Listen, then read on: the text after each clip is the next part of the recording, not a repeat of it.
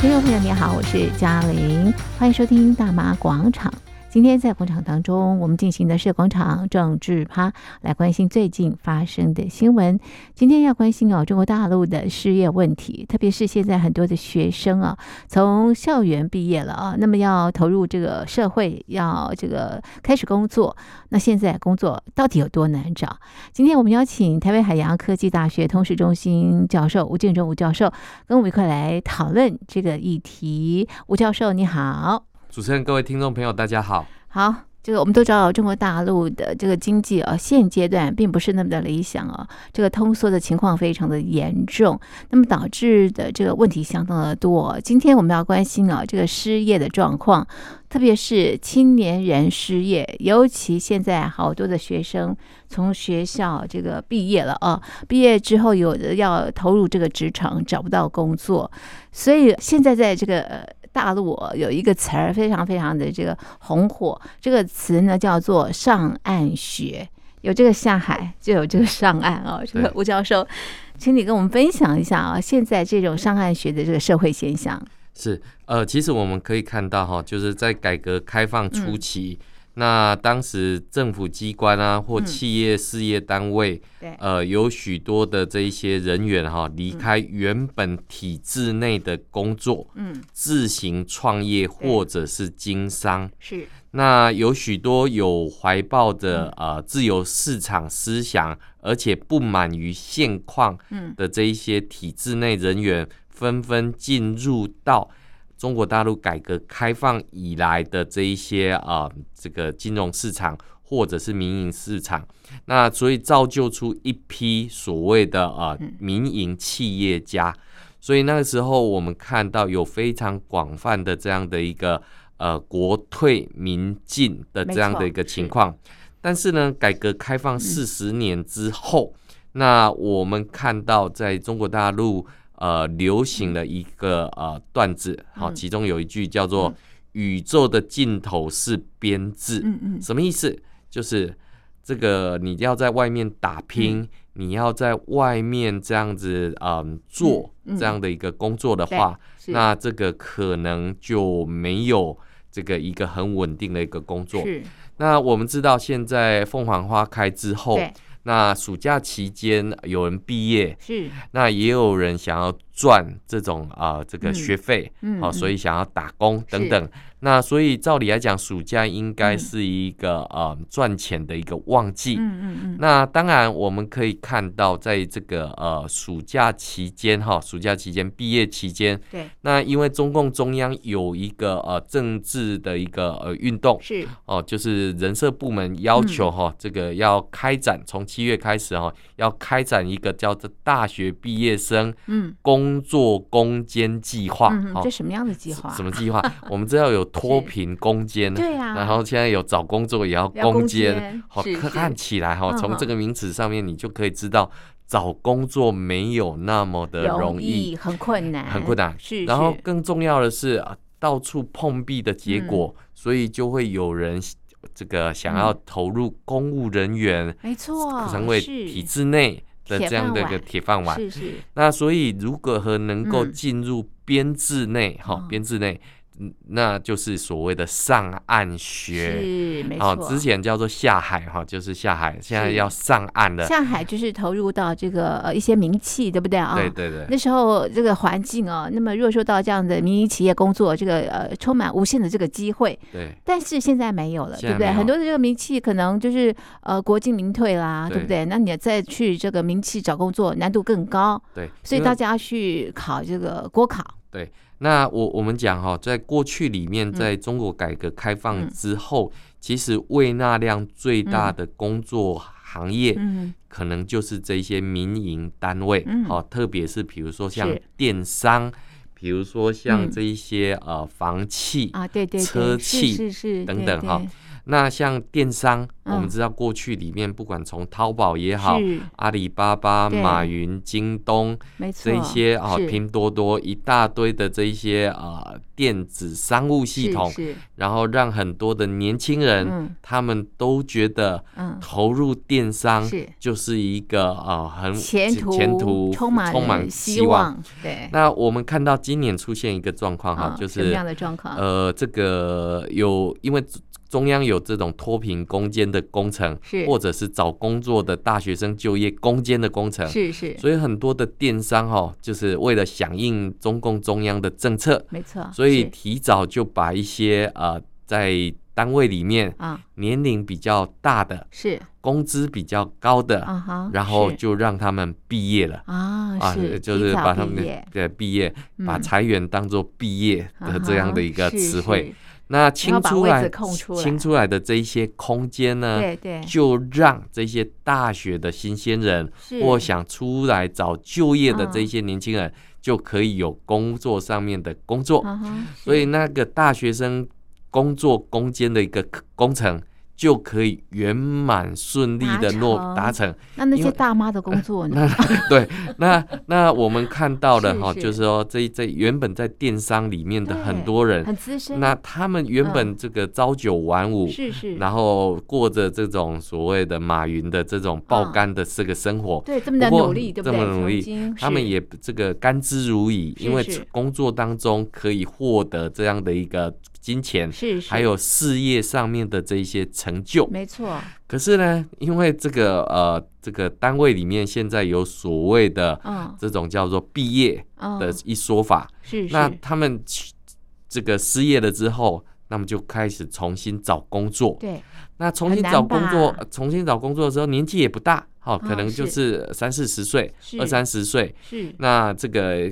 从大学毕业一段时间，那怎么办呢？那他们想一想，看一看，这个很多人都说，这这个呃，浙江有个地方叫义乌。啊，这义乌是做小商品市场的，然后这个小商品市场很赚钱，是是，然后他们就这个提着一纸皮箱，就准备往义乌前义乌。前进。然后结果到了义乌之后，那因为那边有很多的这种商贸城，哦，走进去之后就发现，哇，真的每一家厂商哦，这个包货、带货，嗯，都非常的火热，哦，非常的火热，红红火火。到底要带什么货？是。这个卖什么货？这个就变成了一门显学。啊，是，因为原本这个呃，他们是属于朝九晚五领固定工资，对对对，他们原本最没有办法接受就是此起彼落的这种包，这个打包这个箱子的声音，是是是，然后喊价的这一些声音，对对对，他们到了这个地方开了眼界。哦，这个什么叫开了眼界呢？原本在淘宝上面也许卖一百块的这个货品，是是，在这个义乌可能是两块钱、一块钱。这个 这个的成本很低，成本很低，这个是翻转了整个淘宝的这个现象。那呃，这些货品呢，可能是卖到中国大陆各地，它也可能卖到全世界各地去。是是。可是呢，要批什么货？对，怎么批？要要带什么货？要用什么样的方式来带货？这个就需要专家。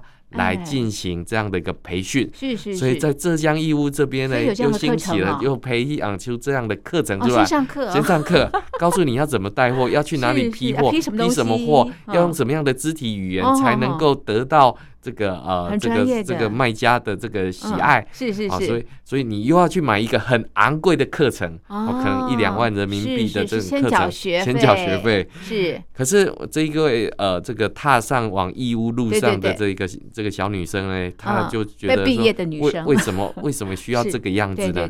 他以前也是在做电商啊，是啊，怎么可能挑货或者是看货？这个还需要有人来这样培训。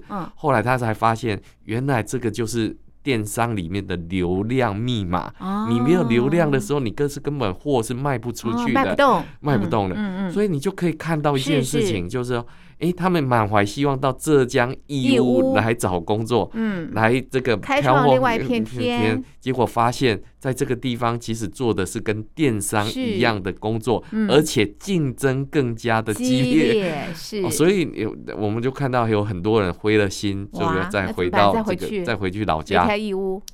那回去老家之后呢，后来发现回老家自己也做不了什么事情，所以最近他们有一个很红的词汇，什么样的词汇？叫做全职儿女。什么叫全职儿女？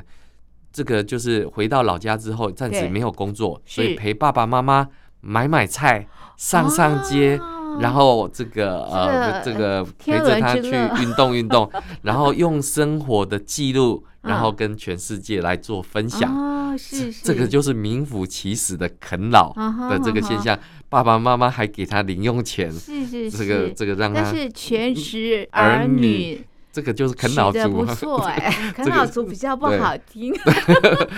那也有人意思差不多了，对，意思差不多。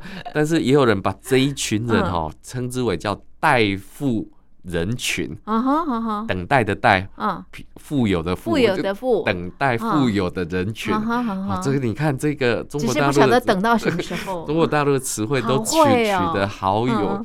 那把这样的失业的情况做了这样的一个扭转，那更不要讲我们刚刚讲的这个车市也好，是。啊，这个这个中国大陆在拼所谓的电动车，对对对，中国大陆在拼这个呃房地产的这个销售，是，结果这几年打下来之后，对，烂尾楼啊，车气啊，车气啊，房气啊，全部都都没有办法容纳这么多。的失业人潮，嗯，所以我们看到，在这个呃前一段时间里面，嗯，中国最红火的城市叫做山东淄博，嗯哼，那山东淄博做什么？做烧烤，是烧烤，对对对对。那原本不是禁止摆地摊，对啊，不是禁止摆，不能有地摊经济啊，不能有地摊经济，是是是。然后甚至于这个碳排非常严重，对污染。污染。不能有序了。可是我们看到山东淄博的政府被中国大陆的民众是。大家的。的称许，至少他们还帮忙找到了工作，烧烤吗？对，烧烤经济就 出来，一串一串的，串串烧等等。是，那所以我们可以看到一件事情，就是说在近期，就是说这种呃找工作的情况，或者是。呃，这个我们刚刚讲，大学生毕业找不到工作，嗯，然后原本在单位里面，在企业里面被毕业了，服业服务一段时间好好的，因为响应政策，所以他被毕业，要把那个工作空出来。对，嗯，那我们讲现在暑假的时候哈，就过去里面还有那种学生打工，嗯嗯，那原本这个时薪可能还有二十块钱，结果现在十十块钱，哇，甚至于更低，这个五块钱、五块钱。都有，甚至还找得到的，有的找不到哎，那。我们看到这一群年轻人也好，这一群大学毕业生也好，有有这个体力，嗯，还有一点学识，没错，但是只能挤这样的一个工作，这个已经变成了一个普遍的现象。现象是。那我们讲哈，在过去里面，很多的这些白领阶级，中国大陆的白领阶级说了不起，好，这个工作压力大，我了不起，我就去跑滴滴。我就去送外卖，是是，这个这个讲的好像这个呃非常有志气一样，也没关系嘛，对不对？结果没想到他们眼中瞧不起的那个跑滴滴，这个跑外卖的这些外卖小哥的这些生活，根据中国的这个青年计算的这个情况，是。中国大陆的这种呃非这个灵活工作者已经高达八千四百万人。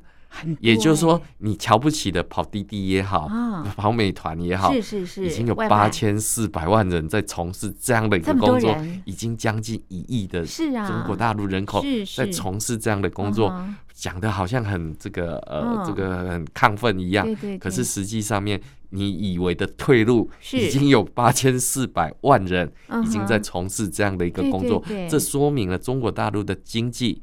真的是很不理想，嗯、那更不要讲，嗯、还有一些中上年龄的人口，嗯、也就原本的农民工，是。他在城市里面打零工，打零工为活，他也不可能去跑滴滴，是。他也不可能去跑外卖，是。那他们是以比如说城市的这种有人有需要，有有人有需要的零零工零工。来过活，对对对，所以我们可以看到，像比如说我们之前也有提到的，在北京的零工市场是。就出现了这个工作难找的这样的一个情况，那个机会是零哎，那个机会是，呃，其实我们看到这有过去里面在中国大陆，呃，有许多的城市，那呃，这个有许多的这样的一个悲惨的故事，像早期我们到这个呃。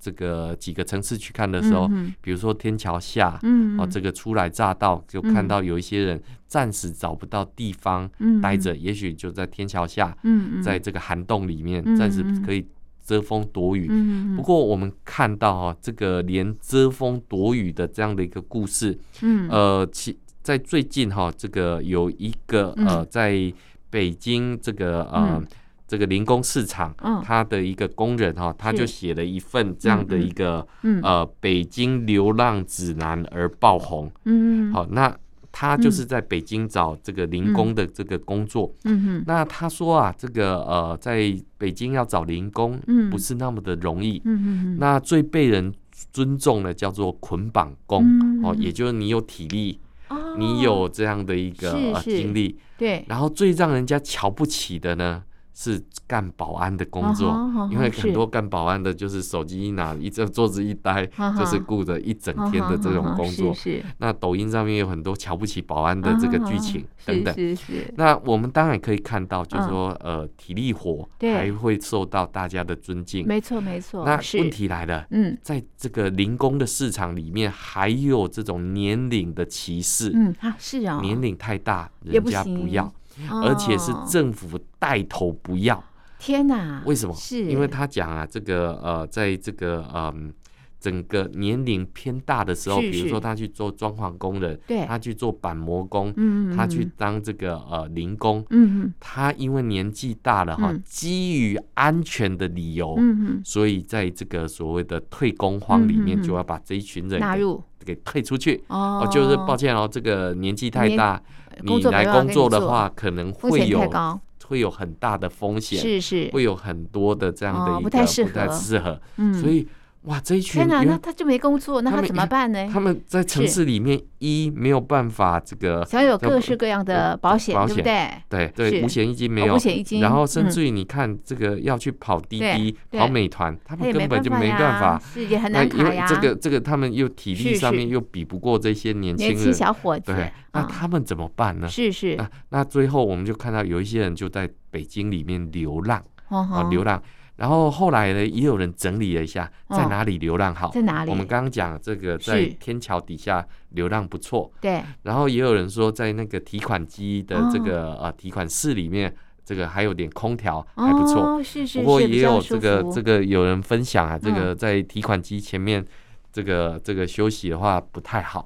为什么？因为那个地方会有不断的提示音。那个会非常的尖锐哦，后来大家对耳朵不好，对耳朵会不好，所以后来大家就分享去哪里好，嗯，去医院好啊？为什么？医院里面有插座，有开水，这个至少还是一个嗯，就是一个比较能够生活的机能，而且稍微完整一点。而且现在在中国大陆，嗯，陷入了炎热的高温的时间，是是是，所以你在外面工作，不要说中暑了，嗯，你连一个休憩的地方都没有。找不到了，这这个都是很困难的一个情况，是，所以我们可以看到哈，就是在北京的零工市场里面出现了这样的一个情况。可是呢，呃，这个在这个地方是找不到工作。嗯哼，但是呢，我们看到在深圳哈。嗯，这个呃有一个鱼食宝的 APP，嗯哼哼哼，哦，那在前一阵子哈，这个鱼食宝的 APP，嗯，卷款潜逃啊，是。那这个鱼食宝的 APP，我自己去研究了一下哈，它是一个什么样的 APP 呢？对，它就是雇主，嗯，跟想要找零工的，是，你可以透过它可以作为一个平台，让它做一个媒合。哦，然后呢，雇主对。把薪资。打入这样的一个平台，平台里面，对，平台再把这样的一个薪资打到这个呃这个零工手上，是，是是然后他两边收取服务费。哦，那照理来讲，听起来还蛮还，啊、还蛮正常的啊，对啊，对不对？那结果就在前一阵子就出现了这个叫做这个这个平台卷款潜逃的这个情况，是。然后这一些零工者怎么办？他拿不到钱了，他非常的这个伤心，是。是结果跑到这一家公司，哦、结果被深圳政府说这个叫做恶意讨债，好无辜、哦、一群人到这个地方去讨债，居然被冠上了一个这样的恶意讨债。他只是去要回他该得的 工资。对，那你会讲啊？那政府应该出来处理呀。那你要讲啊？那为什么这样的平台会倒闭呢？因为在过去里面，这个中国大陆外销外贸，哦，甚至于这种呃临时工作有非常大量的需求。是是。那很多的这些企业单位，他不想要透过人事部门来招。就透过这样的一个 app，可以减轻它的成本，它就可以进行这样的一个媒合的一个作用。结果呢，没想到，这个因为疫情三年的时间，根本就没有企业有这样的一个人力的需求，因为他们已经没有订单了，对不对？哈，所以也不需要做东西了，做商品了，做商品了，那就不需要工人了。对。啊，即便需要工人，是。现在国际上面要求。中国制造的产品，嗯，的这种品质，对，要跟着拉高。哦，但是你价格没有拉高的情况之下，就等于说你有订单，但是价格不好，是是，那你要不要接这样的订单？这就形成了两难。对，那我们就看到了这个呃，这个生活不容易，对，这个企业不容易，是没办法生存，老百姓也不容易，老百姓就没办法找到工作。但是对政府来讲，你们两个都不要给我找麻烦，是是，最好都不要给我上街。然后不要造成这样的一个社会的，你上街我就扣你帽子。对，我我，嗯，所以你就可以看到，就是说，所以那个平台是因为这样子倒掉，然后卷款逃走，卷款全逃。哦，那因为他们过去里面是透过这样的一个方式是来这个打钱给这些零工者，零工是是。很多人就会问啊，那为什么这个企业不干脆把钱打入银行？对呀，再从银行去做这样的一个提领就好。是是。因为啊，我们知道这个呃，这个企业对于这样的一个呃过程，对，他想要节省成本，嗯，他又想要避免政府的监管，哦，那因为这中间有税的问题等等，是是，那他也不想。收入都已经很困难，是是，所以就产生了这样的一个合谋的行为，哦，这样的一个方式。而且在网络上面，这样的 app 其实还蛮多的，很多很多，不单单只有一个，我好多个，好多个。那最近也都陆陆续续出现了问题。啊，这一些以科技公司为名义，因为中共在打击这种科技公司，监管这些科技公司的时候，那你的金流。你的这一些到底是流到什么地方去？那所以你可以看到，在零工市场上面，其实也出现了这样的一个问题。对对，真的。那我们就可以看到一件事情，就是说，呃，其实。在社会底层工作的已经非常不容易了，很辛苦了。那怎么办？没错，他们再回到老家去，嗯，田已经卖掉了，没有田了，也没有田了。这个集体村集体的土地可能也不知道卖到哪里去了。是，所以他们回家干嘛呢？对，所以呃，这个这个老老周啊，他就讲了，他就做到他两眼一闭，双脚一蹬的时候，这辈子就结束了。那你问他说，你为什么还要这么辛苦的工作？他说，我有我的女儿有三个小孩要养，嗯所以我也不能这个不工作，我也必须要持续的工作。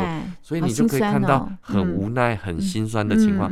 那为什么会造成这样的一个情况？其实现在就是中国大陆内需市场不振，外呃这个外贸。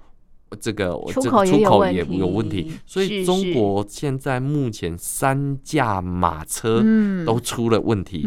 哦，我们看到在这个四呃中国在三四月份的时候解封之后，对，本来大家觉得说，哎，中国的经济要要起飞了，对不对？大陆官方大陆的官方也是这样子说明，没错，而且三四月份的这个 CPI 指数哈，这个还真的是呃这个呃起涨。对，那跟同期相比哈，当然跟因为去年基期比较低，CPI 就是消费者物价指数，对对，就这个有有涨上来，是是。结果呢，我们看到在四四月份跟五月份。这个 CPI 指数，这个就往下掉，就开始往下掉。是，那到六月份的时候，掉的就更惨了。嗯嗯。结果连 PPI 都直接掉到为零。PPI 是生产物价指数，嗯，掉到为零。对。那零当然就是准备要复苏了。哦。结果这个这个大陆的央行，它居然出来定调，大陆经济总体向上。嗯哼。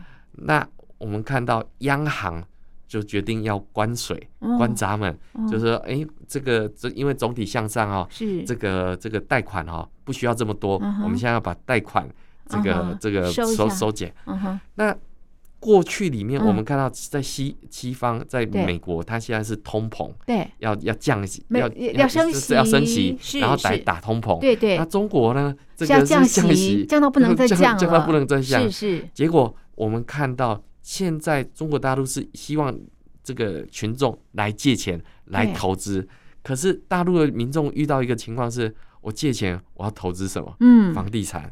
股票市场？也不行啊，也不行，然后车企也不行，是是，所有的东西全部都没没有的投资。的一个标的，对，那你还能做什么？是，所以我们就会看到很多那一些呃有钱的人，对，这个宁愿现金满手。啊，然后这个中等收入的或者是这个贫困的，对，他总觉得这个未来的日子要过苦日子，所以就要更收紧一点。那我们看到现在的中国是一个。呃，逆循环的一个情况。对，那我们看到外资不断的撤走，没错，是。那中国官方不断的说、嗯、啊，这个是反全球化，好、嗯哦，这个西方哦，这个、嗯、这个不行。可是我们都知道，其实外资离开中国的投资环境，我认为这个叫做全球化。什么意思？所有的资本，他一定去找土地最便宜的，这个没错，这个法治最劳力劳力劳力最便宜，土地便宜是是，然后法治安全的一个地方，你不会这个当地政府这个突然间改变这样的一个情况。那对他们来讲，现在中国大陆土地成本提高。劳动力成本也提高，然后最重要的是在反间谍法、国安法。是处处都有受罚的可能的时候，那宁愿把这样的厂房、土地，嗯全部移到东南亚去。所以我们看到越南起飞、缅甸起飞、印尼起飞、印度啊、印度都起飞了。没错。那所以我认为这个是资本寻求全球化的过程离开的情况。嗯，它不叫做反全球化。这个这个，我觉得中共老是把话讲反，讲反的一个现象哈。是是。所以我们会看到，就是说现在呃，这个中国大陆的高龄。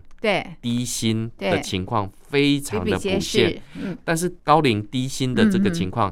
我们会看到这个，毕竟看过世面，对，他们可能知道共产党的可怕。是是。那我们看到最近哈，这个上海财经大学的教授是他刘元春教授，他特别出来警醒，没错，就是失业率在这样，敢讲话，再这样继续下去的话，在十年会发生会可能会出现政治政治的稳定的这个问题。对对。所以我们可以看到一件事情，就是说，呃。中国大陆有没有明白人？当然有明白人，嗯，嗯，但是敢讲实话、愿意说实话的其实并不多，少之又少，并不多。嗯、那并不多的情况之下，那我们可以看到许多的官员也好，许、嗯、多的这一些啊、嗯，我们看到的这些解方，嗯，其实他们现在。都没有对症下药，嗯，而还是以一种维稳的心态，没错，在办理这样的一个情况，是好。那所以我们可以看到一件事情，就是一刀切下去之后，原本有工作的、稳定工作的，结果他们还要出去找工作，嗯，没错啊。原本被市场淘汰的，是。你没有救济他，你没有帮助他，社会系社会救助系统没有把他捞起来，对对对，你还要把他。赶到更偏远的地方去，那那一些年轻人出来的时候懵懵懂懂，他也不知道该往何处去的引导作用，嗯，那这就产生了一个很大的一个问题，嗯，就是说当全世界都在通货膨胀的时候，中国大陆是通货紧缩，老百姓不敢花钱，是。疫情三年过去，照理来讲应该是要产生如中国呃经济部。财政部他们的说法要大爆发的时候，是，是，可实际上面现在，嗯，因为外部环境不佳，嗯、三驾马车不行，嗯，所以大家都只能很保守、很保守的这样的一个过生活，嗯，但是呢，官方，嗯，中共官方又要求你。不准悲伤，嗯、不准只散布这种负面的消息，在网络上面又开始产生清朗工作，是是，就是说你不能在网络上面散布这些负面讯息，嗯、你必须要散布正能量的这个讯息，是是，所以不能讲实话，不能讲实话，是是，所以我们就看到这是一个非常扭曲的世界。嗯，那过去里面我们当然看到，在疫情三年，最后老百姓受不了。爆发白法革命，爆发革白纸革命等等。那当然，这种官逼民反的情况，嗯嗯、那对于中共的这个统治技术上面来讲的话，嗯、对习近平来说，当然呃，嗯、这样的一个体制，嗯、他到底有没有看到这样的一个现象？嗯、还是他到目前为止还是依旧认为是东升西降？我们看到不久之前，习近平带着李强去视察雄安新区，没错，然后希望这个用雄安新区去拉动整体的经济发展，像深圳一样，像上海一样，可以拉动的。可是我们看到雄安新区只闻楼梯响，都没有看到人下来的这个情况。对，所以你看到整体的这种经济发展上面来讲的话。